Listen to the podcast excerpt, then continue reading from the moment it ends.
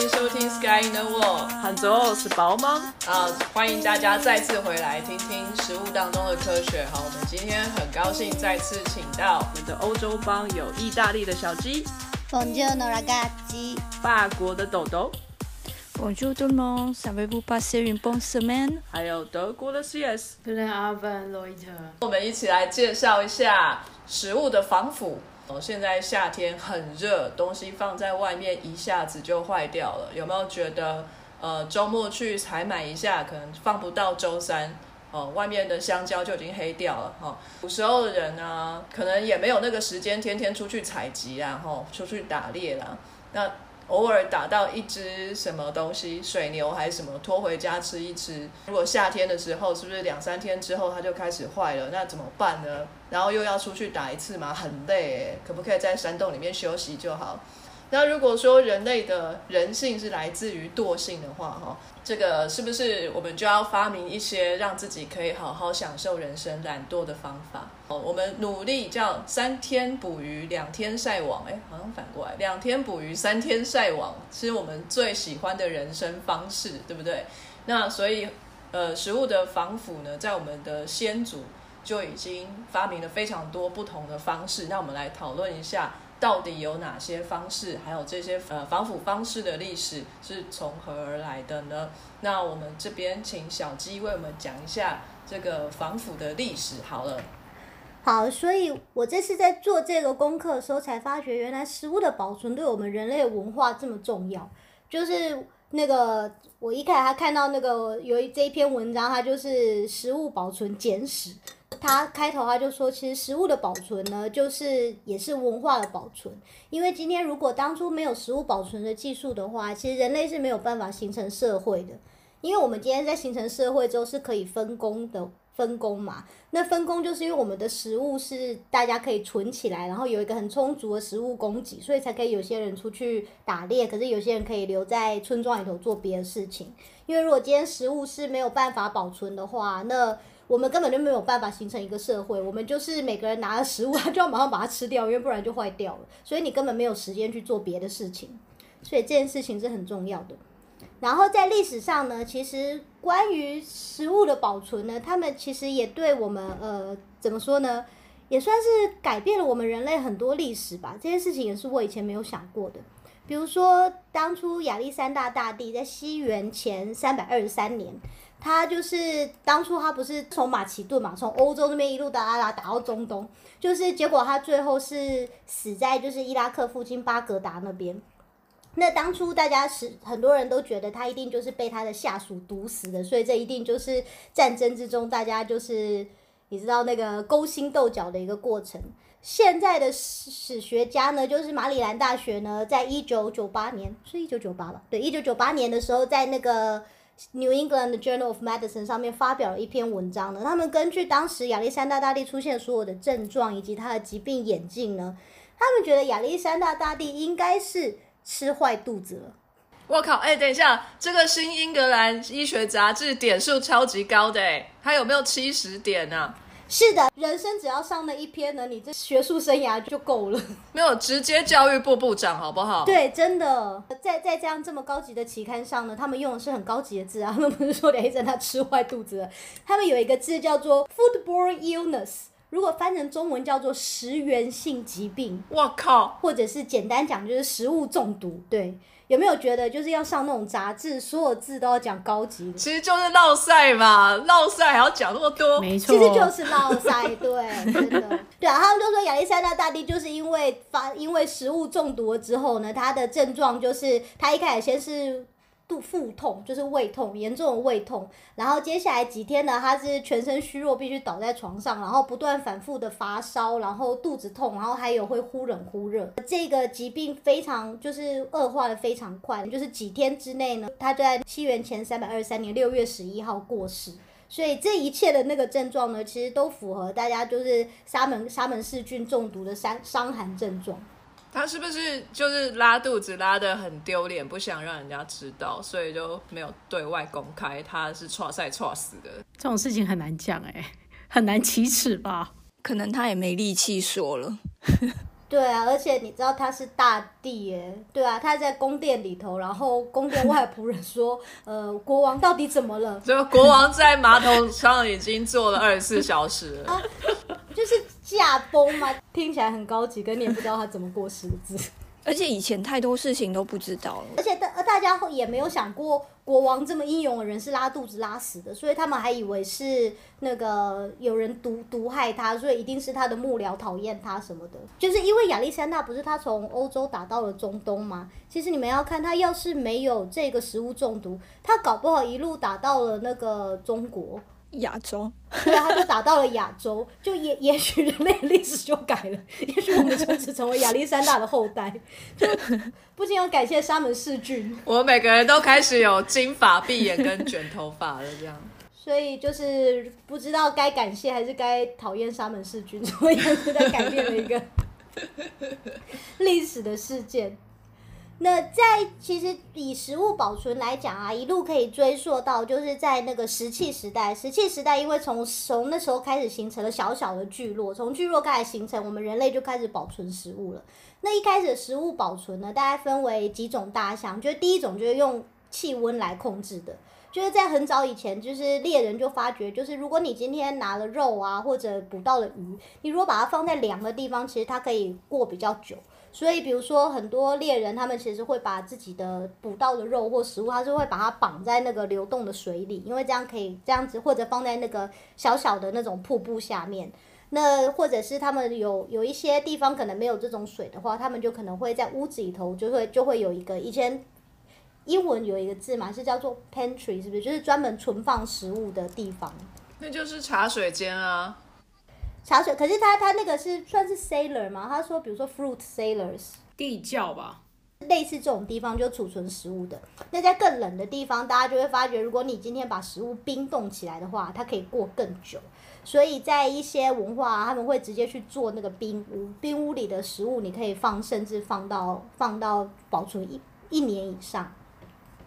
然后第三种第三种方法的呢，就是那个呃，就是煮沸，就是两个极端，你要么冰它，要么煮沸它。煮沸它的话，就是基本上大家大家就是看到那种锅子里头只要在冒泡泡的时候，你就觉得很干净很安心了。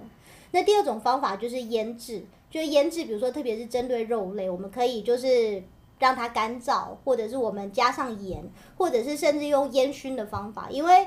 烟熏方法呢？其实烟熏会被发觉，大家又觉得应该又是一些懒人，因为就是以前人类住在洞穴里头嘛，可能就是有人晚上就是因为怕冷就点了火，然后吃了晚餐的肉放在旁边就没有收，结果早上起床之后发觉，嗯，肉不但没有坏掉，还变得更好吃了，多了一个味道，所以就就发现了烟熏。美丽的错误，对，美丽的错误。我好像有看到烟熏，其实不能放太久，哎，就是可能短暂而已。对，短暂，它不能，它应该是没有办法那么久。对，然后基本这，呃，其实很多这些食物保存都是从罗马人开始，比如说罗马人他们用干燥的方法保存水果。然后，或者是也是他们开始发觉，你可以用盐来腌肉，让肉肉过得比较久。因为一开始的就是腌制肉品这个过程中，如果是一些比较热的地方，我们可能把东西放在太阳下，或者是放在风很大的地方，它就会自然干燥，这样子就没问题了。可是就是比如说在北欧这一些。太阳比较不足的地方，他们当初可能没有这个腌肉的技术，所以其实是罗马罗马人的时候想发发现用盐来腌肉之后呢，就发觉盐真的是个很珍贵的东西。那这个方法也是在北欧被大量运用。我严重的怀疑你是因为人在意大利，所以才为罗马人说话。我我我客家人，客家人才是腌菜发明人，好不好？哎，他们是腌肉。腌肉我们也会啊！不，我跟你讲，我们在查这个时候，我在查这个，因为这篇文章英文的嘛，他就一直讲罗马人，然后我就说，不 最好我们中国五千年历史都没有这些东西，对，就是嘛，就是嘛。可是因为他也说这些东西在各个地方都都都都一直有发生啊，所以也不是光那个。然后他第三个第三种方法其实就是发酵。那发酵就是发酵是一件非常复杂的事，它其实比起以前那一些那个保存，比如说只是靠温度啊或者靠干燥啊这一些方法，发酵其实是个很有创意的方法。靠发酵，我们不但是把食物保存起来，我们还创造出新的食物。比如说我们现在人类常常在吃的起司，或者是腌菜，或者是果酱，或者是酒，红酒、白酒，或者是啤酒。这一些在人类的文化上、人类的食物就是 cuisine 上非常重要的这一些东西呢，就是因为发酵，我们才可以有这一些东西的。所以大家要感谢发酵。然后从从我们的历史上来看呢，其实从亚历山大大帝是第一个，就是呃文明记载，就是西元前三百年被被食物中毒死亡的人。后来其实很多名人也都是也都是因为食物中毒，就是。非常恶名昭彰的沙门氏菌把他害死的，比如说英国的亨利一世，或者是比如说莱特兄弟的弟弟，哦，居然是他，就是或者是美国的某一任总统，他叫 Zachary Taylor，他是在那个那个华盛顿纪念碑的开幕典礼上呢，因为吃了 potato salad 食物中毒 而死亡的。哎，我跟你说，那个马铃薯沙拉超级容易食物中毒的哦，真的，大家真的要小心马铃薯沙拉。因为它在搅拌的过程当中，都是就是很多细菌都掉进去，这个东西一定要新鲜吃。是生蛋对不对？沙拉沙拉酱里头是有生。不知道好，然后我刚，然后最后呢，我还找到一个，然后就是比如说在历史上的战争啊，像美国那时候对西班牙的战争呢，他们大概有两两万个士兵呢，其实是死于食物中毒，不是死于战争。或者是英国那时候对呃南非的战争呢，在一八九九年到一九零二年的时候呢，他们有一万三千的士兵呢是因为食物中毒而死，而且这个死亡人数呢比因为打战死亡的人数还要多。因为在战争的状况下，有那么多人住在一起，其实食物的保存还有清洁是更难注意的。那在所有的这些因为因为食物就是没有保存好生人生病的状况下呢？我看到一个最 最刺激、最有趣的，就是在一六九二年的时候呢，有一个女巫的事件，它叫做瑟勒姆省巫案，它发生在美国的 Massachusetts 那个麻州那边。这件事情我觉得真的是非常的刺激，因为这件事情呢，一开始的起因呢是他们的这个地方呢，就是当初那时候刚开始殖民过来嘛，所以那个地方是清，那个地方是清教徒。那清教徒他们那时那个时候非常迷信，各式各样事情他们全部都怪在超自然力量。现在也是很多人都会把不知道的事情怪在超自然力量。对，可是听说他们，我我看了一下他们里头讲的很多例子，我觉得那时候的人真的是有点太夸张了，就是。所有的事情，你人生任何的不顺，就是今年收成不好，就是这个新来的长官你不喜欢，全部都是超自然力量。但那个年代可能真的那个科学还不发达，所以太多事情都不。不，我觉得长官这件事情一定是超自然力量。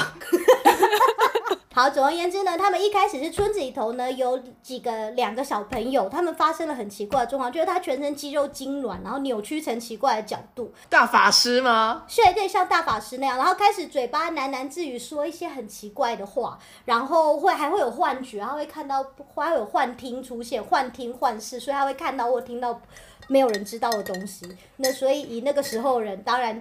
他们不会想到他生病了，他只会想到巫术一定是女巫在控制他中邪。对我觉得很厉害的是，他们虽然迷信，可是他们有一套很很完整的迷信的仪式，就是他们那时候相信呢，恶魔没有办法直接对人类做什么，恶魔一定要附到某一个人类的身上才可以对另一个人类做坏事，所以才会有所谓的巫师、女巫或男巫这些人，就是因为他们得到了恶魔的附身。那可是今天，当恶魔去伤害了一个人之后呢，这个受害者呢就得到了辨识恶魔的力量哦，所以受害者就看得到谁是人类，谁是被恶魔附身的人类，得到阴阳眼。对，就是这样。所以你看，就是这两个小朋友现在生了这个病，然后会产生幻觉，然后结果法官竟然跑去找这两个小朋友说：“你们现在可以看到恶魔了，快告诉我们谁是恶魔。”结果小朋友会做什么？小朋友就是当然是指认村子里他不喜欢的人。然后接下来这这个状况又没有改善，所以这件事情持续了一年呢。就是小朋友从一开始只只指责了三个人，到后来整个村子里呢，总共有两百个人被送进了监狱里头，然后去受到各种的各种各式各样变态的折磨和那个刑求，就是希望知道他们到底是不是巫师。那以至于最后最后审判出来呢，有二十个人被处死，有五个人是直接就是受不了那些折磨就死了。比如说，其中有一个人呢是。他们传说中，如果你今天是恶魔的话，当我们在你胸口放上很重很重的东西呢，恶魔受不了就会从你的嘴巴中逃出来。有一个人呢，他是因为他们要问他说你是不是恶魔，然后他就坚持说我不是，我不是巫师，所以他们就在他胸口上压满了大石头，然后最后压到他呼吸困难而死亡。哦，就是迷信到这种程度。我忽然觉得他们可能宁愿被细菌感染而亡。对啊，所以所以最后就是这件事情闹到就是闹了一年之后，实在是太严重了，所以最后高等法院直接就说，从此以后我们不要再相信巫术，不要再把任何有巫术的人送进监牢里了，我们杀的这些人全部都是错杀。那之后还有一连串的就是抚慰受害者、无辜受害者的事件，所以这件事情闹得很恶名昭彰。大家喜欢的话，可以上维基百科去看，超多页的中文维基百科很少这么长的。哎，小吉，可是我看到这个 wiki 的页面上面写一个女巫蛋糕，哎，这怎么回事啊？哦，我跟你讲，女巫蛋糕真的是超酷的，因为他们那时候呢，相信如果你今天受到无数的感染啊，无数是一种毒素的粒子，就是他们为什么会有粒子的分子的概念？可是为什么会这么蠢？他们说这种毒素的粒子呢，就会流到受害者的尿液里。那受害者，然后接下来你要把受害者这个尿液呢拿来做蛋糕。三小，对，做完蛋糕之后，这个蛋糕可以帮助你知道谁是女巫。为什么呢？因为他说你要把这个蛋糕拿去给狗吃，就是当狗在吃这个受害者的尿的蛋糕的时候啊，这个对他施法的人就会痛苦不堪的受到折磨。什么东西？我觉得狗不会吃吧？如果做的很香的话，那就是一个稻草人的概念啊。对对对，我也觉得像小人插针，还是那个收集指甲什么。我就是一直在想这个逻辑到底是什么？为什么是狗吃了受害者的尿，然后加害者就会全身痛苦不堪？要也是狗会痛苦不堪，或者是受害者会痛苦不堪？我 我觉得那可能就是有包含，就是因为你不知道狗会不会吃，那一旦它吃了，可能是一个神明的意思，就代表神明会惩罚那个。哦，也有可能。所以神明又附在狗身上了，这样。对，神明无所不在。有一点那种神谕的感觉。我跟你讲，他他们那个测试的方法，我看了很多，我都觉得你们这些人，我真的就你知道大翻白眼。比如说，他们有一种测法是说，他们说如果有得到巫术的人啊，会感觉不到痛觉，所以你今天如果拿针戳他，他感觉不到。可是他们就是在测试的时候，因为实在是太多人了，一直都用同一根针，所以测到最后针很钝呢。所以就是你也知道，就是如果拿那个很钝的针戳在背后啊，人是真的不会痛的啊。结果所以就有一些人在测试的时候根本就没有发觉他被测试，没有发觉有人在戳他，然后就因为这样被定罪。对，因为针已经很钝了，好衰超衰小的啊，超级衰。我们还在烦恼说会不会交叉感染，但是结果针已经不 对啊，然后我还看到另外一个更蠢的，就是一开始三个被指认的其中一个人呢，她她很她蛮可怜，因为她是一个女生，然后我看到，我觉得她应该就是个怎么讲，就是比较有个性的女生，因为他们说她是她是一般人，可是她那时候她嫁给了一个仆人，就是那种被签约是某人的奴隶的仆人，只是因为她就是喜欢这个男的，所以我想，哦，感觉是个很不错嘛，为爱。追追追逐自我的女生，然后她也因为这样子，村子里就是比如说保守派的人不喜欢她，所以她也不喜欢去教堂，所以她被指认了之后，大家为什么觉得她是女巫呢？大家说，因为就是脑袋有问题的人才会跟仆人结婚，所以第一个她脑袋有问题，这应该是女巫。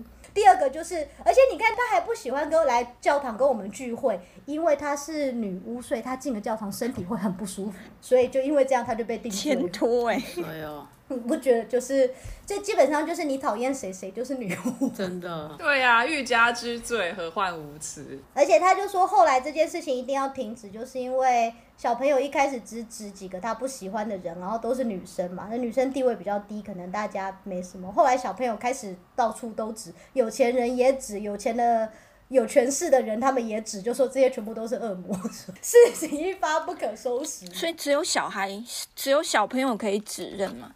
就是因为一开始中这就是生病的是那两个小朋友，然后后来他们就一直延续下去。哎，我刚刚有讲他是为了他是得了什么病吗？没有啊，所以这些小孩子到底怎样了？对，这些小孩子呢，其实就是因为食物保存不良呢，长了一种细菌叫做麦角菌，所以他们其实是麦角菌感染。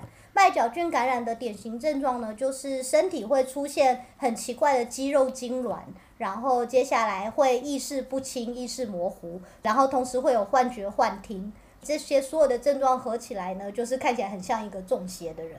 就是因为食物保存不好，所以搞出了这么可怕的一个案例。哦，好可怕、哦！哎，这个麦角菌是真菌哎，就是发霉。他说是黑麦面包它发霉了哎，没错，就会产生的毒素是跟现在 LSD 很像。LSD 是一种超级厉害的毒品，它根本可以交换你的视觉跟听觉。如果你真的刻了 LSD，你会产生幻觉，你听到音乐，你会看到那个波动跟彩色的那种彩虹一样。就像幻想曲播的那个画面。好酷哦！我以前有一个我在美国啊认识一个朋友，哎没有，他是心理学、神经科学这一类的 PhD，可是他大学时候念的是化学。我就说，哎，你为什么会从化学转神经科学？就他就跟我讲了一个我真的是傻眼的事情。好，我们保护社当事人名字，不要告 不要讲他是谁。他说，因为他是化学系的嘛，然后他是个穷学生，就是在美国要靠学生贷款那种的，所以他很想赚钱。结果他就上网看了一下，发觉 LSD 啊，很可以卖很高的价钱，可是其实它的化学是很简单，就是可以自己做。对，所以呢，他就像绝命毒师般的一样呢，他自己就在他的实验室就找了一天没有人，然后就关起来，然后就开始自己做 LSD。然后他说他做完之后想说，总是要自己先试吃一下有没有效嘛，这样才可以卖给别人。如果有毒就不好了。结果他也就很酷的就拿自己当实验品，他就吃了 LSD。然后他说他吃了 LSD 之后呢，他们说那种叫做一个 journey，就是你会突然就是觉得自己可以到世界上各个地方去，突然接近了上帝什么什么的。他说他那时候吃了吃了 LSD 之后呢，他就看到他眼前是一片草原，然后有一棵树在草原上。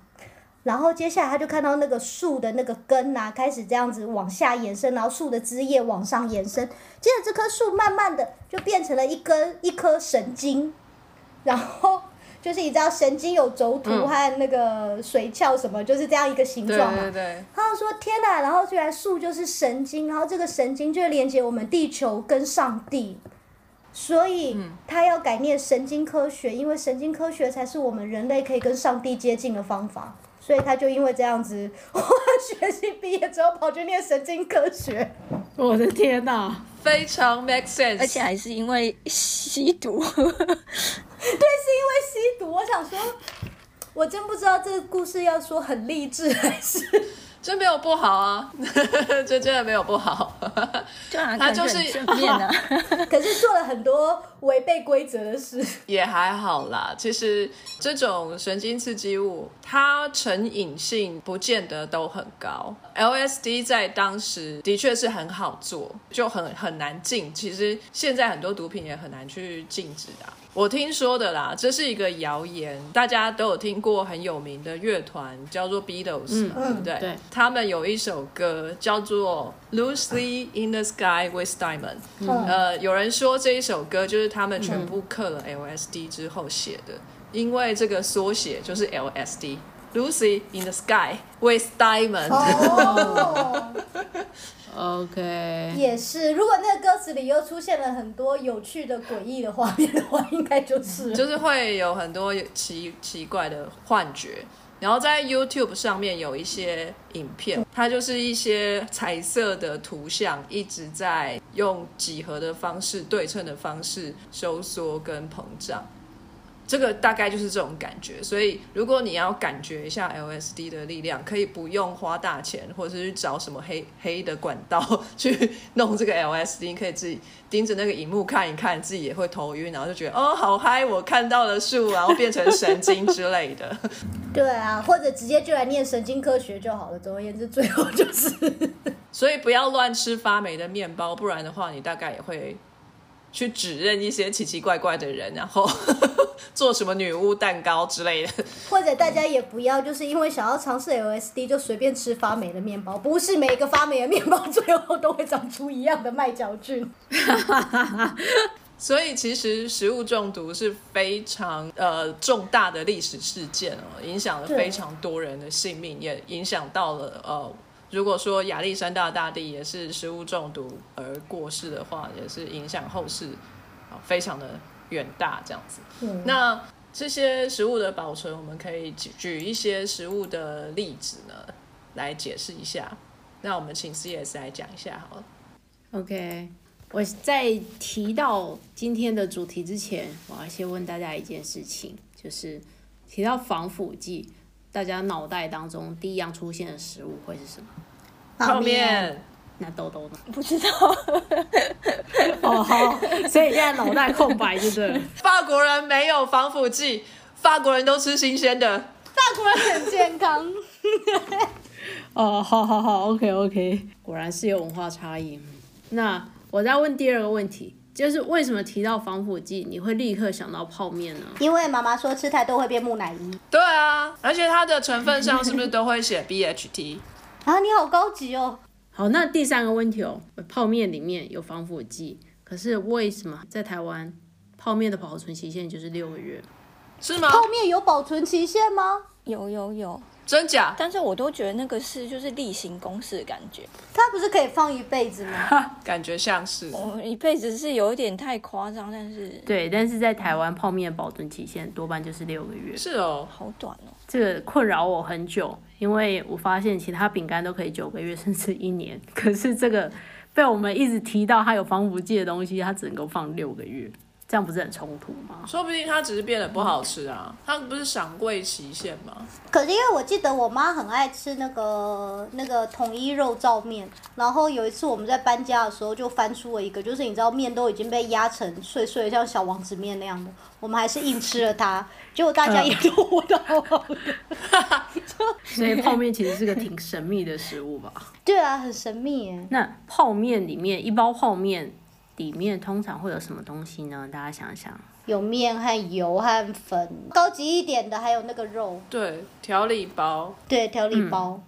没错，呃，我个人经验也是，如果我提到泡面的话，然后周遭反应就是，嗯，泡面有防腐剂，你吃多了就会变木乃伊。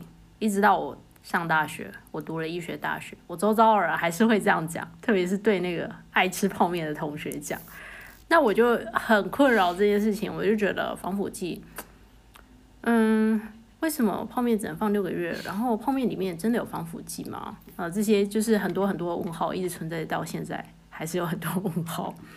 所以我今天这一集呢，其实就是要讲泡面，然后我也想要澄清一件事情，帮泡面澄清一件事情，就是台湾的泡面，它的面里面是不能够加防腐剂的，这是政府规定的。哦，噔噔噔，对，呃，卫福部的食药署有规定，泡面的面体是不能够添加防腐剂。等一下，你刚刚说食药署，哪一个食啊？食物的食，药物的药，FTA。哦，对不起，哦，我我刚刚想到的就是便便那个屎，说好奇怪的屎。真是来乱的。没错，你刚是刻了什么？对不起，我刚刚刚吃了发霉的面包。好，那就是泡面的面体，它本身其实是没有防腐剂的。那泡面精华在哪里呢？就是刚刚大家提到的酱料包啊、调味包这些的，所以我们才会有很多不同口味嘛，拉面，呃，口拉面，诶、泡菜口味拉面，鲜虾面，我喜欢花雕，对，哦花雕。鸡，满汉大餐。好，那呃，我今天要提到了，就是包括防腐剂还有抗氧化剂，这两个到底差别在哪里呢？大家知道差别在哪里吗？它们两个是同一类的东西吗？因为防腐剂感觉很坏，可是抗氧化剂感觉很好。因为不是抗氧化就很健康吗？其实这两个的目的是一样的，就是要防止对食品的腐败，或者是呀，主要就是食品的腐败。诶，抗氧化剂的原理跟防腐剂的原理其实是不一样的。所谓防腐剂，它其实是用来防止微生物滋生的造造所造成的食物腐败，所以它其实只能够去阻止微生物的生长，可它没有办法真的杀掉微生物，它只是防止它们生长而已。然后抗氧化剂呢，现在呃台湾的泡面多半都是用天然的抗氧化剂。为什么泡面？我是说面体哦，本身有抗氧化剂，是因为泡面在制作过程当中啊，它的面体本身它已经有些预煮过了，然后煮完之后，它呃要么是用风干的方式，要么是用油炸在做处理。然后台湾多半是用油炸，那高温油炸会使泡面脱水，水分脱掉之后呢，就会把很多残存的呃微生物或者是外来的微生物，让它们没有办法再繁殖。然后降低腐败的发生，以延延长保存的目的。可是问题是，油放久了会臭掉，所以厂商就加了抗氧化剂，通常就是维生素 E，去防止油氧化这件事情。嗯，所以这是为什么台湾的泡面只能够放六个月，因为氧化剂如果用完了之后，油就会开始。臭掉，臭掉之后，你那包泡面其实就不能吃了。然后政府有规定，泡面最多诶三百克的食物当中，维生素 E 只能够不能够超过十八毫克，所以就是要好好的运用这十八毫克。所以是六六 六个月。哦，感觉很健康哎，维生素 E。呃，是啊，是还不错。那泡面其实最大的问题是在于。它里面的呃酱料包跟呃调味粉，它太多的盐，还有就是它本身的营养成分太低，所以你吃长期吃泡面就会有这两个问题：盐分摄取过高，还有营养不足的情况。所以其实是变得营养不良，而不是变木乃伊。没错，没错。还有当然就是高盐产生的一些状况啦，对对身体的这种肾脏疾病。我觉得营养不良的人可能也长得很像木乃伊，因为很干，所以直接被连接在一起。所以它长得很像，对，可是那个原因是不同的。哎，为什么泡面厂商怎么没有就是在面泡面上印什么添加维生素 E 好健康之类的？因为我想说，每次食物什么有添加维生素 C、维生素 A，大家不都是大力宣传，就是哦，我们有添加维生素，但也不能加太多啊。也是，可是就就让，而且最主要就是它还是它的营养成分还是不够高，所以它没有办法就真的好好去推广这件事情。他们有没有办法在里头真的多加很多维生素？然后就以后说泡面可以当成像维他命一样 维生素补充剂，吃一包泡面维生素 A、B、C、E、D、E 都有了。哎，这样可以跟你们那个德国的发泡锭来看吗？对啊，就德国有发泡锭，台湾有维生素泡面。哦，发泡锭是德国的哦。呃，德国最热门啊，德国很多东西都发泡锭，就德国很多，对啊，很。而且很好买，对啊，对，超便宜的。可是好喝的不多哎，我觉得都还，我买到都还。我本来觉得很好喝啊，我只知道维生素 C 耶，还有什么？哎，发泡锭很多，大概有什么铁啊、镁啊、钙啊，就是各式各样的都有。没错没错，还有运动专用的。对对对对好帅哦。OK，好，那我接下来要分享泡面的历史。大家猜猜看，泡面一开始是在哪一个国家出现的？我知道，日本不是不是台湾吗？日本啊，台湾台湾。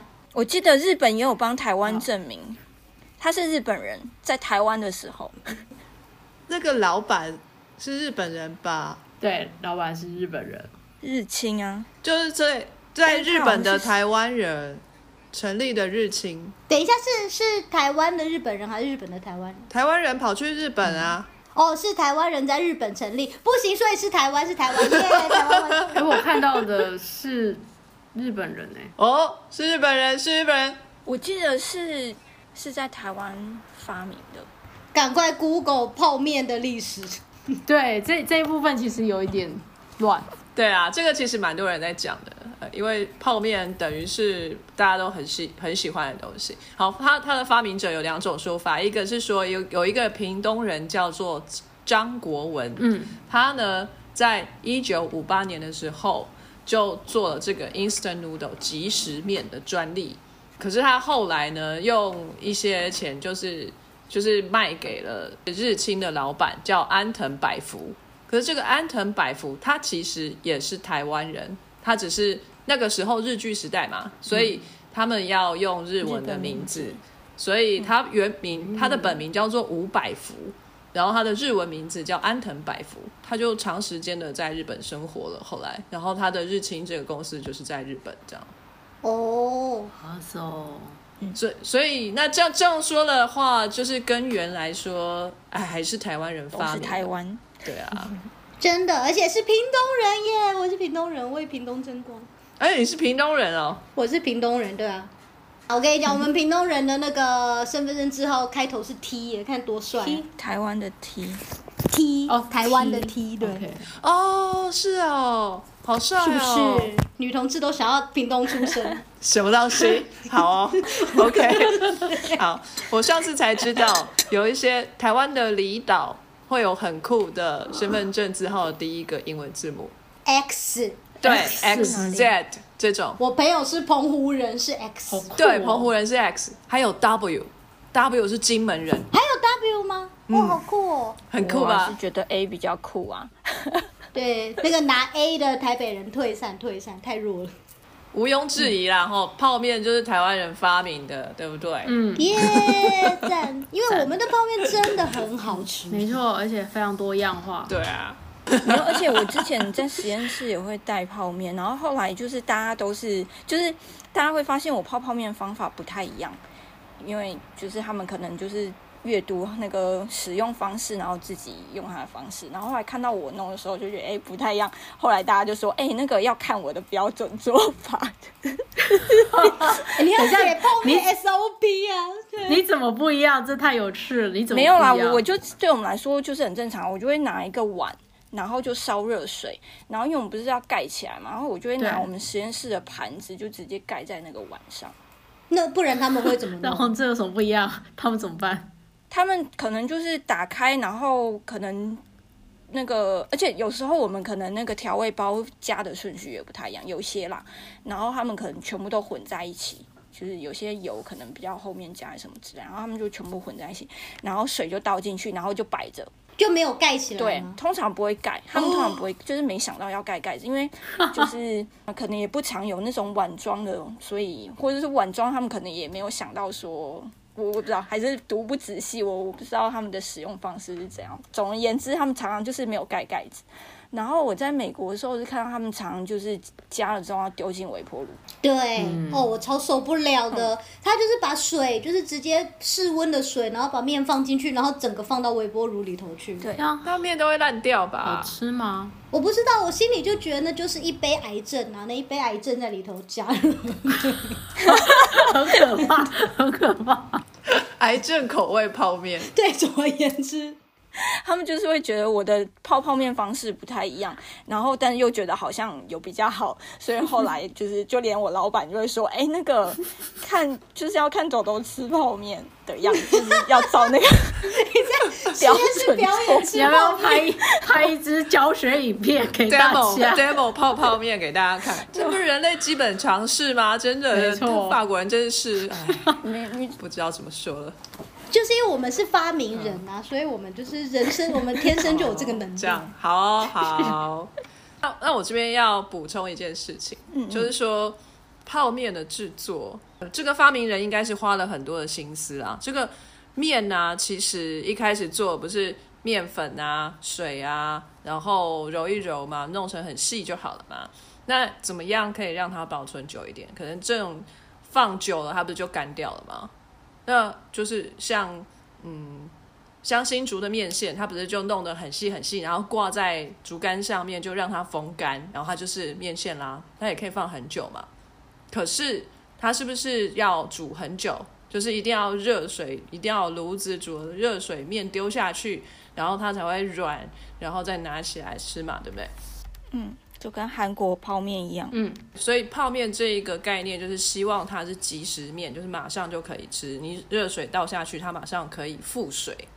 他想了很多方法，终于想到的是用油去炸它。在面条里面是含有水分的，在油炸过程当中，因为高温，所以里头的水就变成水蒸气，就跑掉了。那跑掉之后，一样在面条中间产生很多小孔洞。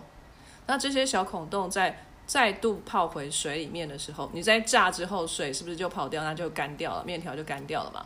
然后再泡到热水的时候，它很快的就可以把热水再吸进去，所以它又恢复它的这个软软的这个性质。哦所以这是泡面的一个简单原理，但是呃非常的聪明。蛮聪明的一个发明。对，然后泡面那个卷卷的那种形状也是一个特殊设计，它这样子会比较好成型。哦，是因为表面空表面积大嘛？哦，OK OK，对对，就是它接触到水的也比较快。对，就这都有在设计的。对，连它那个杯子哈，当初这日清的这个泡面，它杯子是用保丽龙杯嘛，它也是有设计过的，就不会烫手啊，也可以保温啊，这种东西。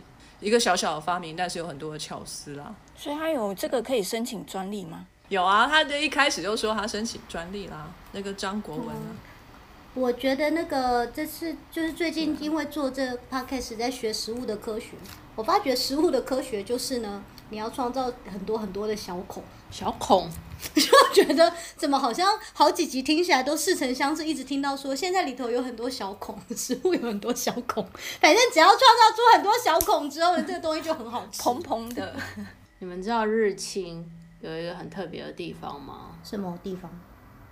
它的价格比较高，然后是因为它的油用的很好，哦，哦，所以之前食安风暴什么的，不管是油的风暴或者什么的，他们其实都没有事情。是，所以不是地沟油这样，怎样算很好？还是它是用什么特级初榨橄榄油？它好像就是用等级比较高的油，我有点忘记了。哦还有就是新鲜的啊、他们不重复使用的。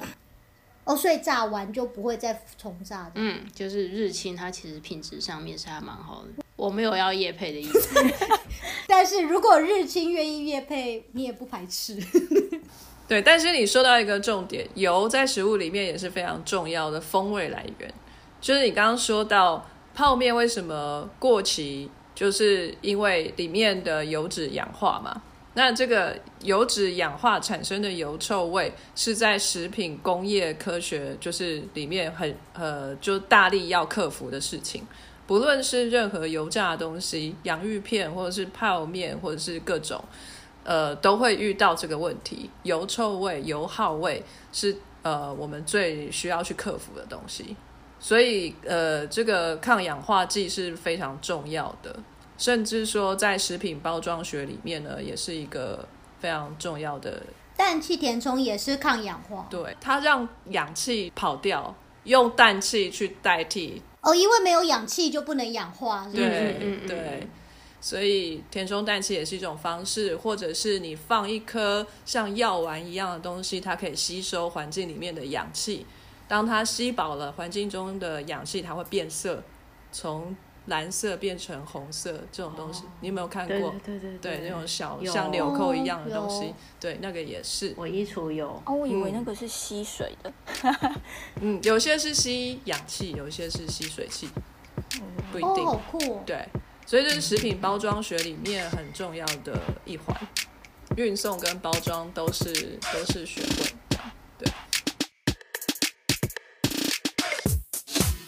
非常感谢各位听众的收听和支持。Sky in the World 在各大 Podcast 平台上都能够收听得到，Anchor、SoundOn、Apple Podcast。都能搜寻到 Sky in the World 的节目。另外，Sky in the World 也会在脸书粉砖上分享科学家的八卦以及科学新知给大家。在 IG 上也会有编辑们的日常。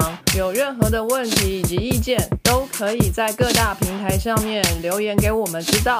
我们将竭尽全力为您寻找答案。欢迎追踪分享 Sky in the World，让更多人知道有趣的科学哦。